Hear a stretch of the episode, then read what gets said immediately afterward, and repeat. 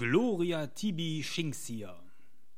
So oder so ähnlich wird es wohl geheißen haben, wenn in den dunklen Zeiten ein Shinxia-Geweihter sein Gegenüber gegrüßt hat. Und ähm, das habe ich natürlich passend heute als Begrüßung für unseren Podcast herausgesucht, denn ähm, wie ihr schon im Podcast-Titel gesehen habt, wird es heute einen Ausflug in die dunklen Zeiten geben, also jenes wichtige Zeitalter, der aventurischen Geschichte, was schon einige hundert Jahre zurückliegt. Und ähm, ich habe ähm, deswegen auch auf die passende, die ich sonst immer benutze, ähm, passende Begrüßung, die Zwölfe zum Gruß verzichtet, um euch da auch schon so ein wenig einzustimmen. Denn die dunklen Zeiten ähm, sind ein ganz besonderes Setting vom schwarzen Auge. Ähm, ja, bevor wir aber mit dem Hauptthema beginnen, möchte ich mich erst nochmal bei euch bedanken für das Feedback, was ich zu den letzten Podcasts bekommen habe und zu den vielen, vielen Downloads, die ihr gemacht habt. Das freut mich immer sehr, wenn ich sehe, dass dieser Podcast nicht nur gesprochen und aufgenommen, sondern auch gehört wird. Und wenn dann auch Rückmeldungen von euch kommt über Facebook, über E-Mail oder ähm, über, selbst über Twitter habe ich äh, Rückmeldungen bekommen ähm, ja, dann, dann freut mich das. Und insofern, äh, ja, bin ich äh, stolz, dort etwas im großen Kosmos des schwarzen Auges beitragen zu können. Und an dieser Stelle auch nochmal vielen Dank und viele Grüße an die äh, Jungs und Mädels von Nandurion, denn auch das ist immer eine große Hilfe, wenn der Podcast hier ähm, dort ähm, erwähnt wird. Ja, die dunklen Zeiten. Die dunklen Zeiten sind ein dunkles Zeitalter äh, und vor allen Dingen ein Zeitalter, was äh, in einer Box veröffentlicht worden ist. Und ähm, es gibt ja verschiedene Settings fürs schwarze Auge. Ganz klassisch damals der erste Settingband, den es gab. Ähm, nach dem äh, Release des normalen schwarzen Auges war ja Tarun, was damals auch in einer Box herausgekommen worden oder herauskam. Ähm, irgendwann später folgte dann Myranor, das Güldenland, Uturia gibt es. Das Riesland ist als Fanprojekt über Ulysses vertrieben, ebenfalls bespielbar. Und die ähm, dunklen Zeiten haben sich dort auch irgendwie eingegliedert, was ähm, die dunklen Zeiten aber zum einen besonders macht, ist der Umstand, dass ähm, die dunklen Zeiten nach vielen, vielen Jahren, äh, wo es nur Hardcover-Bücher gab, mal wieder in einer Box herausgekommen sind. Fand ich sehr schick und eine gute Entscheidung für so ein Großprojekt.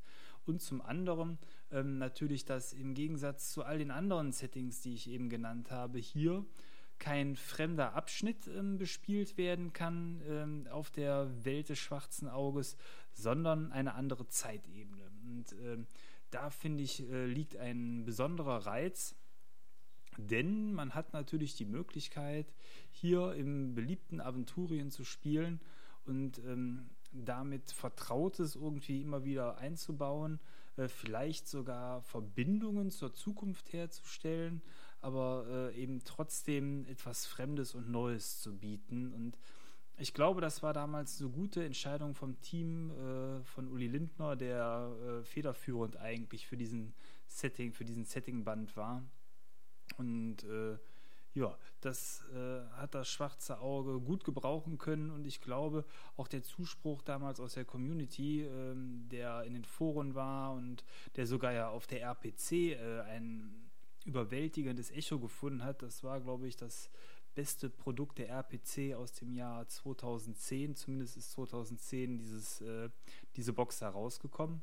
Ähm, insofern hat man dort damals alles richtig gemacht. Und ähm, auch mir hat äh, damals äh, die Box direkt zugesagt, als ich die aufgeklappt habe, denn die ist bis zum Deckel voll mit Büchern. Und da kriegt man ordentlich Gegenwert für seine 60 Euro, denn das ist, wenn man so will, die Schattenseite von diesem Mammutwerk und Großprojekt dadurch, ähm, dass man sich hier eben nicht auf einen Hardcover-Band, sondern auf insgesamt zwei dicke, zwei dünne Bücher und einen DIN A5 Kurzgeschichtenband äh, ausgeweitet hat, ist ziemlich viel Material zusammengekommen und ähm, mit den Karten und der schicken Box macht das dann eben diese 60 Euro aus, was ähm, sicher, und das muss man auch sagen, den einen oder anderen Käufer dann auch vom Kauf abgehalten hat, denn mal eben reinschmökern bei dem Preis ähm, ist sicherlich nicht jedem möglich und äh, hält auch nicht jeder für nötig.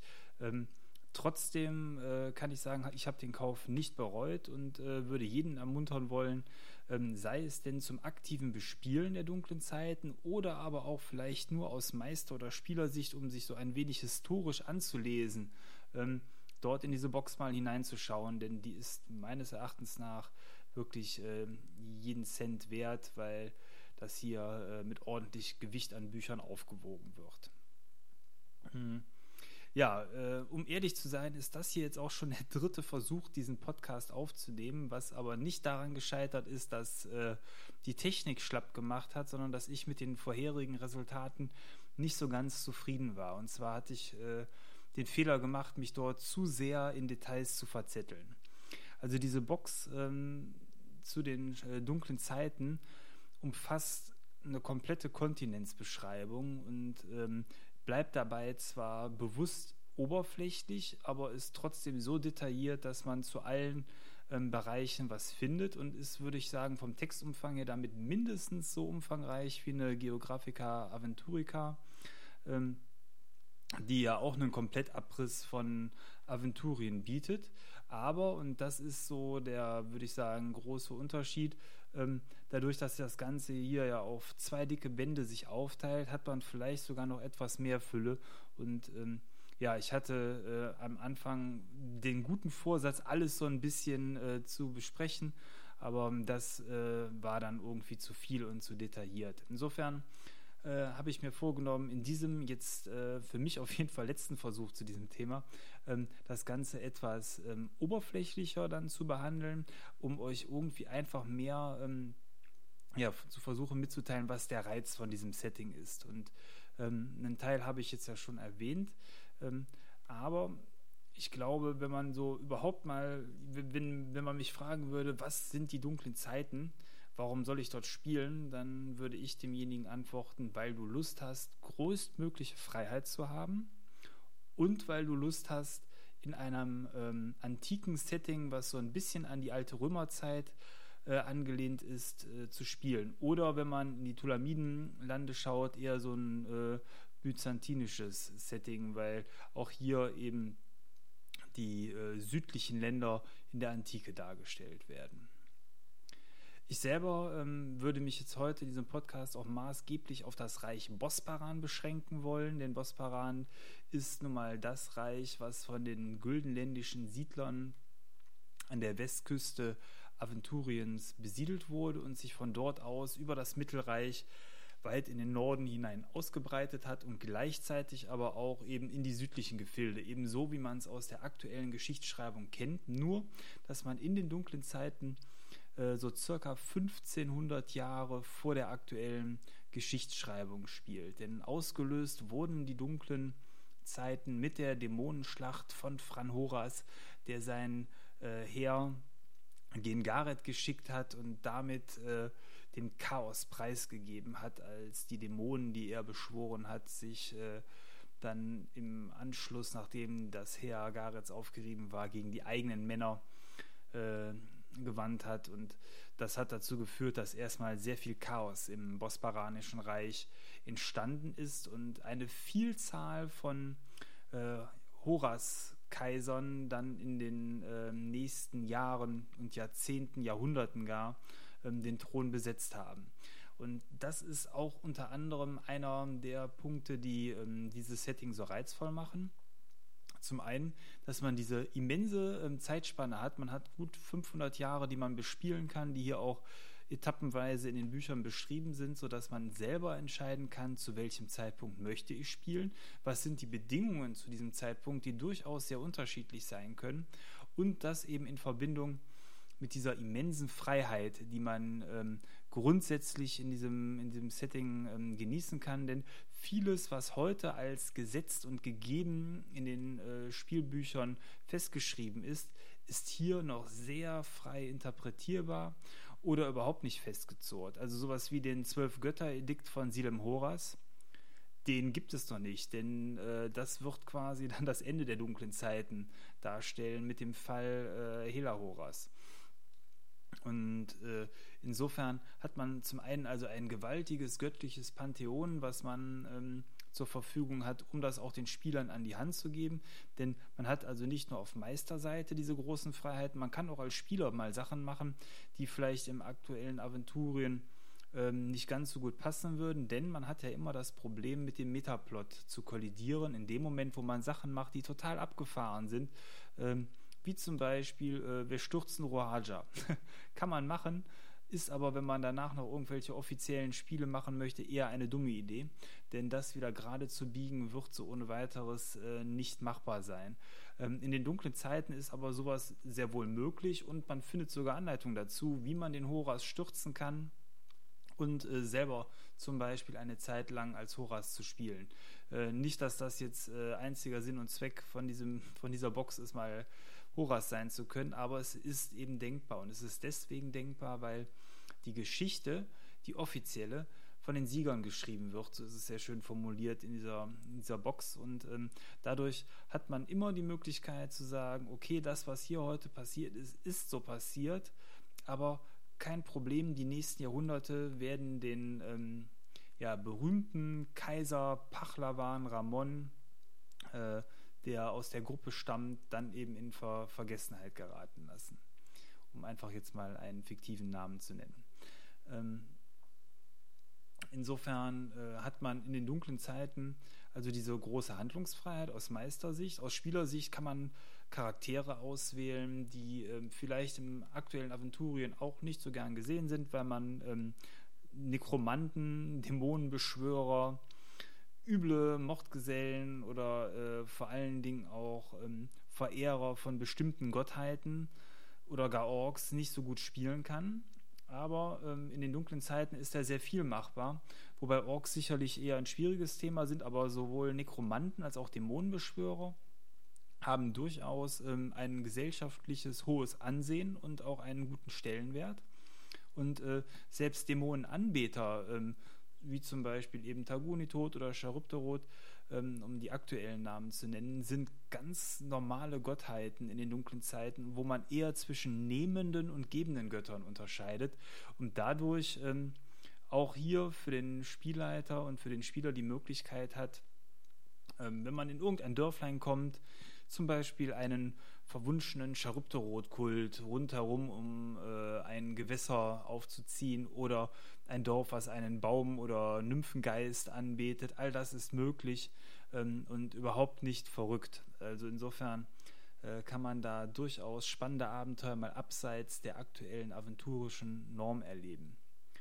Ähm, ja, aber was ähm, vielleicht grundsätzlich wirklich prägend ist für diese Zeit, ist dieses äh, gewaltige bosparanische Reich, was von Bosparan aus, äh, sagt ja schon der Name Bosparanisches Reich, ähm, aus regiert wird. Bosparan ähm, ist das heutige Winsalt, wissen wahrscheinlich die meisten, die den Podcast hören, weil man hat ja auch aktuell diese äh, Zeitzählung nach Bosparans Fall und Bosparan fällt eben mit Hella Horas am Ende der dunklen Zeiten und insofern hat man ähm, hier von Bosparan aus dieses äh, Großreich, was regiert werden will. Und was die Box da beinhaltet, ähm, ist eine Großbeschreibung dieses Reiches, aufgegliedert in die verschiedenen Marken, Herzogtümer, Königreiche, was sich auch von der Bezeichnung, ja, das finde ich auch sehr cool, über die Jahrhunderte hinweg so ein bisschen ändert. Man hat also eine sogenannte Lex Imperia, die irgendwann ähm, getroffen wird und äh, die sorgt dafür, dass ähm, grundsätzlich äh, die Kassen von Bosbaran wieder gefüllt werden sollen, weil ähm, die vormaligen Könige und äh, Marken ausgetauscht werden in Herzogtümer und äh, Dominien.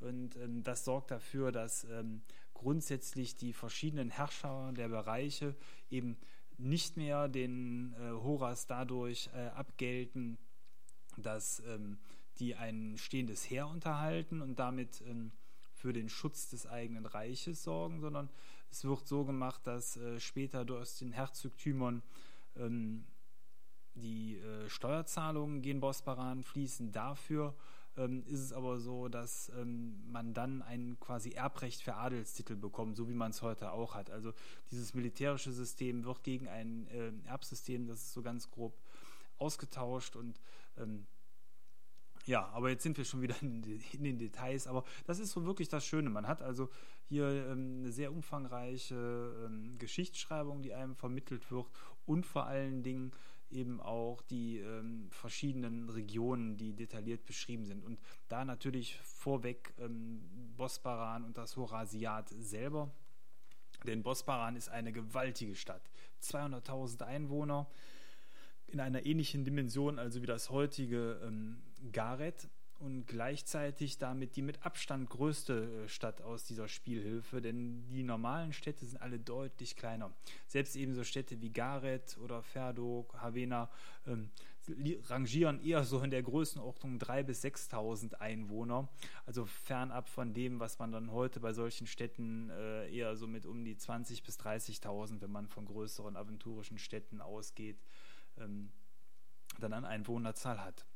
Und ähm, was ich dann auch sehr schön an dieser ähm, Box- und Spielhilfe finde, ist, dass ähm, die ganzen Namen der Städte ins Bosparanische übersetzt worden sind. Denn ähm, ist ja klar, momentan in der aktuellen Geschichtsschreibung spricht man Garetia. Die Sprache gab es damals noch nicht.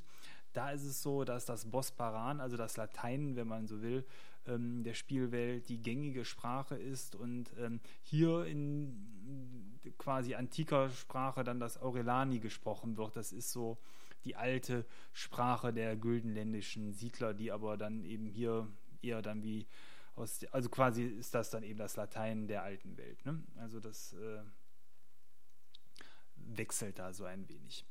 Ähm, ja, insofern hat man auch hier ähm, eine sehr schöne Ausgestaltung der verschiedenen Städte. Viele sind auch mit Karten hinterlegt, also Havena und ähm, auch Bosparan sind mit schönen Karten äh, ausgestattet worden. Gerade bei Havena ist das äh, sehr schön, weil man hier in der Unterstadt spielt. Also jeder, der den Havena-Podcast, das war die Nummer 1, gehört hat, ähm, weiß ja, dass es in Havena eine Unterstadt gibt, die mittlerweile versunken ist.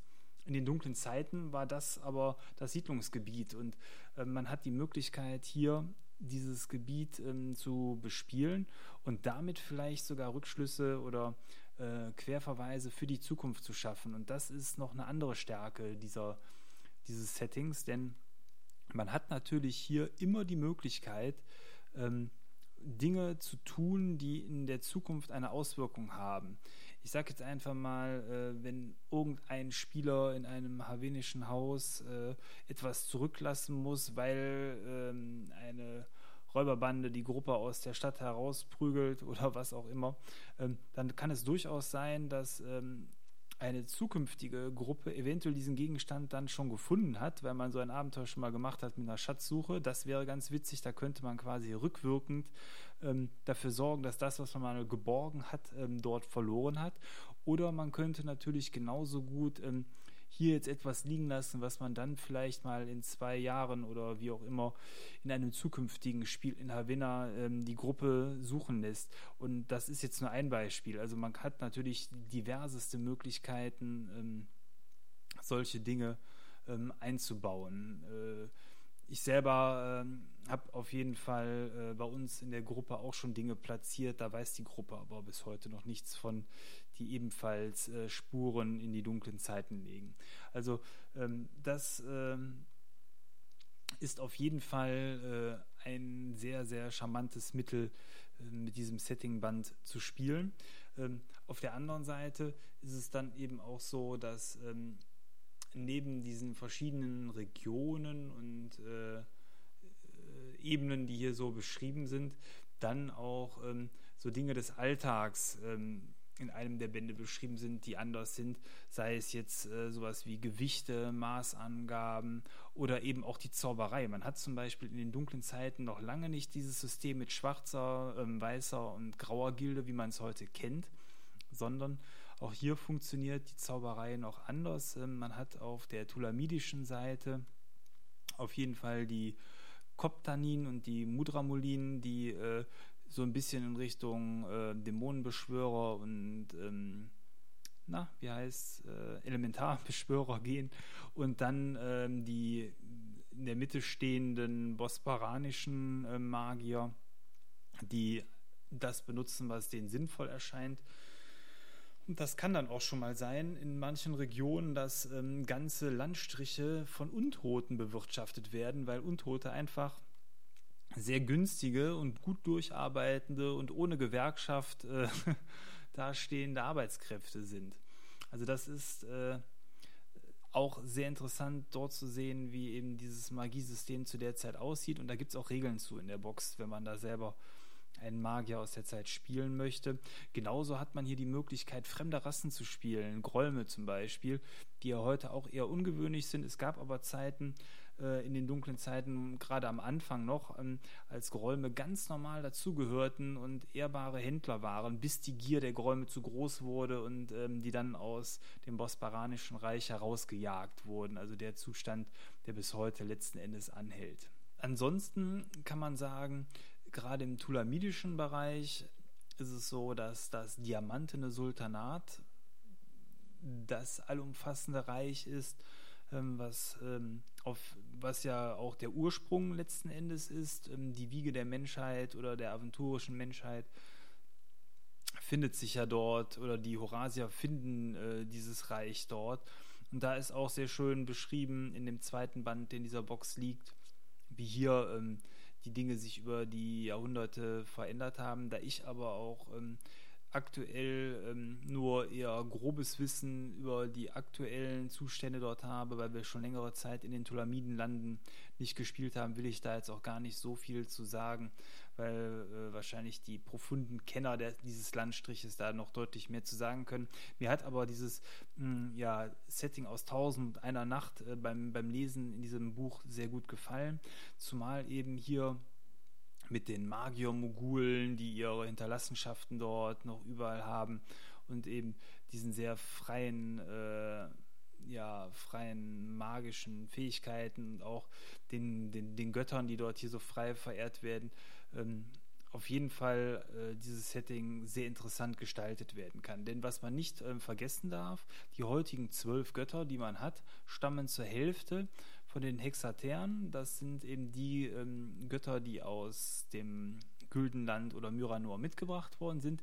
Die anderen sechs stammen von den Tulamiden. Und das hat man auch sehr schön hier in diesen Büchern nochmal beschrieben, wie diese ähm, Götter ähm, dort verehrt werden, wie ähm, die Namen doch teilweise auch sehr stark abweichend sind ähm, zu den äh, aktuellen Namen, sodass äh, sogar teilweise eben ähm, so eine Göttin wie eine Ra Raya heute oder Raja, äh, damals irgendwie äh, Ra Raisha, äh, also bestimmt so zwei, drei Namen hatten die dafür. Ich habe es nicht auswendig gelernt, ähm, sodass man selbst äh, mit dem gleichen Gott ähm, hier spielen kann, der einfach ähm, zur Verwirrung der Spieler oder zur Belustigung dann auch mal unterschiedliche Namen tragen kann sollte man natürlich immer ein bisschen aufpassen, die Spieler zu sehr zu verwirren, insbesondere was Maße und Gewichte angeht, weil selbst damit kann man hier, da es keine einheitlichen Systeme in dieser Zeit gab, die Spieler theoretisch ja ähm, wahnsinnig machen. Das Gleiches gilt für Münzen, denn auch da ist es so, dass ähm, viele Münzen immer wieder wertlos werden in dieser Zeit, weil einfach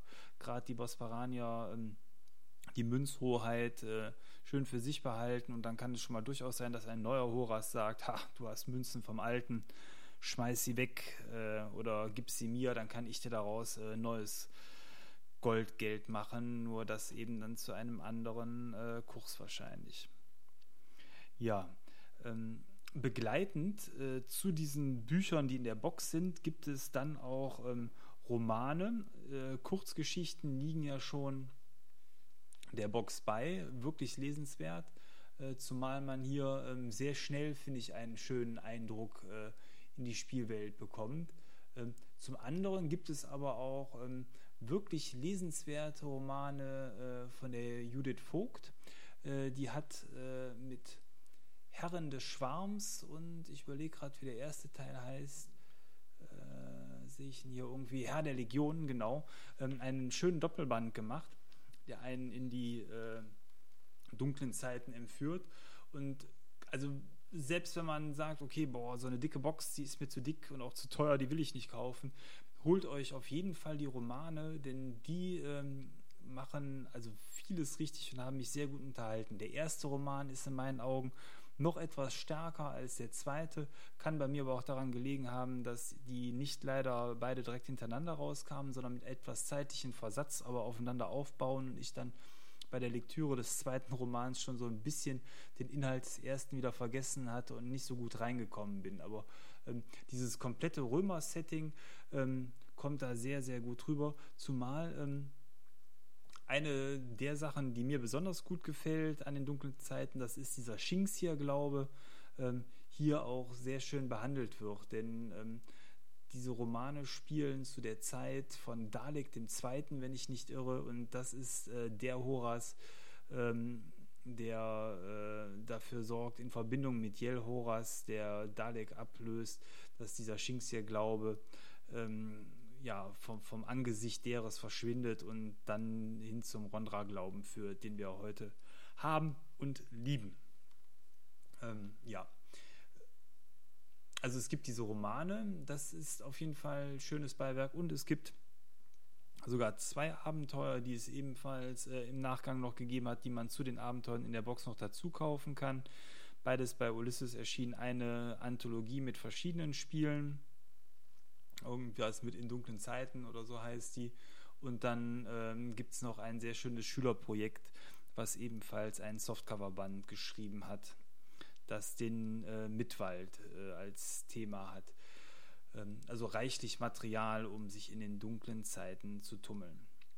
Was äh, ebenfalls zu einem guten äh, Setting-Band, glaube ich, gehört, ist auch ein guter Soundtrack und ähm, auch da kann man sehr schnell fündig werden. Also alles, was irgendwie mit altem Rom zusammenhängt, äh, kann man hier sehr schön benutzen, sei es jetzt Musik wie von Ben Hur oder ähm, Gladiator. Ich glaube, damit ist man gut bedient, wenn man sowas im Hintergrund laufen lässt, während man spielt. Äh, ja, in den Foren, ähm, sowohl auf DSA 4 als auch in den Ulysses-Foren, gibt es Unterforen zu den dunklen Zeiten. Ähm, hier ist mir aufgefallen, dass äh, ja, die Einträge relativ alt sind überwiegend. Man hat den Eindruck, obwohl das so ein starkes Setting ist, ähm, wird es vielleicht dann doch nicht so viel gespielt oder nicht so viel ähm, beschrieben. Unsere Gruppe selber äh, hat leider auch noch nicht in den dunklen Zeiten gespielt. Trotzdem habe ich mir das für die Zukunft irgendwann mal vorgenommen ich habe die, hab die Befürchtung, dass obwohl dieses Setting so stark ist, das natürlich eher was für Individualisten ist und vor allen Dingen auch für Meister, die ihre Abenteuer selber schreiben und ähm, dass das Ganze in der Flut der sehr guten publizierten Abenteuer untergeht äh, und dass dann einfach die Zeit fehlt. Das war bei uns so ein bisschen bisher der Fall. Ähm, aber trotzdem möchte ich da eine Lanze brechen, das Ganze mal zu versuchen. Denn ähm, ich glaube, dass gerade wenn man so wie wir seit Jahrzehnten tatsächlich ja das schwarze Auge spielt und Aventurien zu einem gewissen Maß, äh, ich will jetzt nicht sagen ausgelutscht, aber sagen wir mal bis ins letzte Fitzelchen bekannt ist, zumindest in den Regionen, wo man viel gespielt hat. Also auch unsere Gruppe ist fernab davon zu sagen, wir finden uns in Aventurien zurecht wie in unserer Westentasche. Dafür ist es mit steigender Detailheit eigentlich ähm, dann auch wiederum zu, zu umfangreich geworden. Aber in den Bereichen, wo wir uns gut auskennen, was momentan insbesondere eben auch das Mittelreich ist, glaube ich, hat man hier eine sehr schöne Möglichkeit, dann nochmal eben in diese anderen Zeitepochen ähm, auszuweichen und sich das, das Gleiche nochmal in anders anzuschauen. Äh, ich glaube, dass das äh, wirklich Spaß macht. Ja, ähm, ich glaube, viel mehr kann ich jetzt auch gar nicht mehr ähm, zu, zu, dem Thema sagen, ohne mich großartig zu wiederholen. Ähm, ich würde auf jeden Fall äh, mir wünschen, dass ihr mir vielleicht auch nochmal eine Rückmeldung gebt, ob ihr schon mal in den dunklen Zeiten gespielt habt, was ihr dort erlebt habt und äh, ob ihr äh, grundsätzlich äh, ja mit der Ausgestaltung dieser wirklich äh, guten, aber also aus meiner Sicht guten, aber teuren Box zufrieden wart oder ob ihr euch lieber was anderes gewünscht hättet oder ein anderes Zeitalter. Denn ähm, das Konzept, was hier ähm, aufgegriffen worden ist, könnte natürlich in anderer Form nochmal äh, aufgegriffen werden. Viele haben ja schon nach einer Heilzeit im Box gerufen, wo ich sagen muss, okay, fände ich persönlich zwar auch reizvoll, aber ähm, dadurch, dass ich die alten Boxen ja noch habe äh, aus DSA 1 und 2 Zeiten, wüsste ich jetzt nicht zwingend, ob ich da noch mal äh, etwas haben müsste, was jetzt gar nicht so weit zurückgeht. Nach einer Elfenzeit äh, Box ist ja schon mal gefragt worden, irgendwas zum Elfenzeitalter. Ja, äh, kann man sicherlich äh, auch machen, könnte interessant sein. Ich selber muss jetzt ehrlich gesagt sagen, ich wüsste gar nicht so genau, welche Zeitepoche ich mir jetzt so zwingend äh, wünschen würde. Ich bin eigentlich mit der aktuellen Geschichtsschreibung schon sehr zufrieden und hier hat man jetzt mal so ein antikes Setting, was sicher interessant ist. Also wenn, müsste man für meinen Geschmack schon deutlich weiter zurückgehen. Aber wenn man da in der Historica äh, Aventurica oder Historia Aventurica mal gelesen hat, da sah die Welt ja dann teilweise mit den herrschenden Rassen auch noch ganz anders aus. Da wüsste ich gar nicht, ob das dann den aktuellen Geschmack vom schwarzen Auge nicht zu sehr verwässert, wenn man da sowas total abgefahrenes mit Insektenreichen oder Echsenreichen spielt. Äh, ich glaube, das müsste ich dann gar nicht so, so zwingend in der Form haben. Also wenn überhaupt, würde mich wahrscheinlich eher die Regierungszeit Roals äh, noch etwas mehr interessieren, weil äh, Roal und Barbarat gehen immer und ähm, ja, warum äh, nicht äh, zu einer Zeit spielen, wo Barbarat das erste Mal, also das, beziehungsweise das letzte Mal, dann ja, muss man eher sagen, von ähm, Roal in den, in den Limbus verbannt wurde. Ja, ähm, ich hoffe, ihr hattet sehr viel Spaß äh, mit diesem Podcast und vor allen Dingen ähm, auch Lust bekommen, jetzt mal in die dunklen Zeiten hineinzuschnuppern, entweder mit einem Roman oder eben mit der Box selber. Ähm, wenn euch irgendein Thema besonders interessiert, schreibt mir gerne ähm, entweder eine E-Mail an äh, rollenspielpodcast.gmx.de oder über Facebook, über ähm, die Facebook-Seite vom DSA Rollenspiel Podcast. Und ähm, ja, ich würde mich auf jeden Fall über eine Rückmeldung freuen. Bei iTunes freue ich mich natürlich auch immer über äh, Kommentare und Bewertungen. Insofern ähm, ja, will ich gar nicht viel mehr sagen, als dass wir uns demnächst oder bald schon wiederhören. Äh, für die Zukunft ist auf jeden Fall DSA 5 als Thema geplant. Das hatten wir ursprünglich sogar schon äh, für diese Episode geplant. Hätte ja auch wunderbar gepasst. Episode 5 mit DSA 5 als Thema. Aber ähm, leider ist uns zeitlich was dazwischen gekommen, weil die äh, Folge wollte ich nicht alleine aufnehmen. Da habe ich mir prominenten, prominente Unterstützung eingeladen. Und ähm, ja, insofern äh, ist das erstmal aufgeschoben, aber nicht aufgehoben. In diesem Sinne, Gloria TV Shinks hier und wir hören uns demnächst wieder. Ciao, euer Thomas. Hey,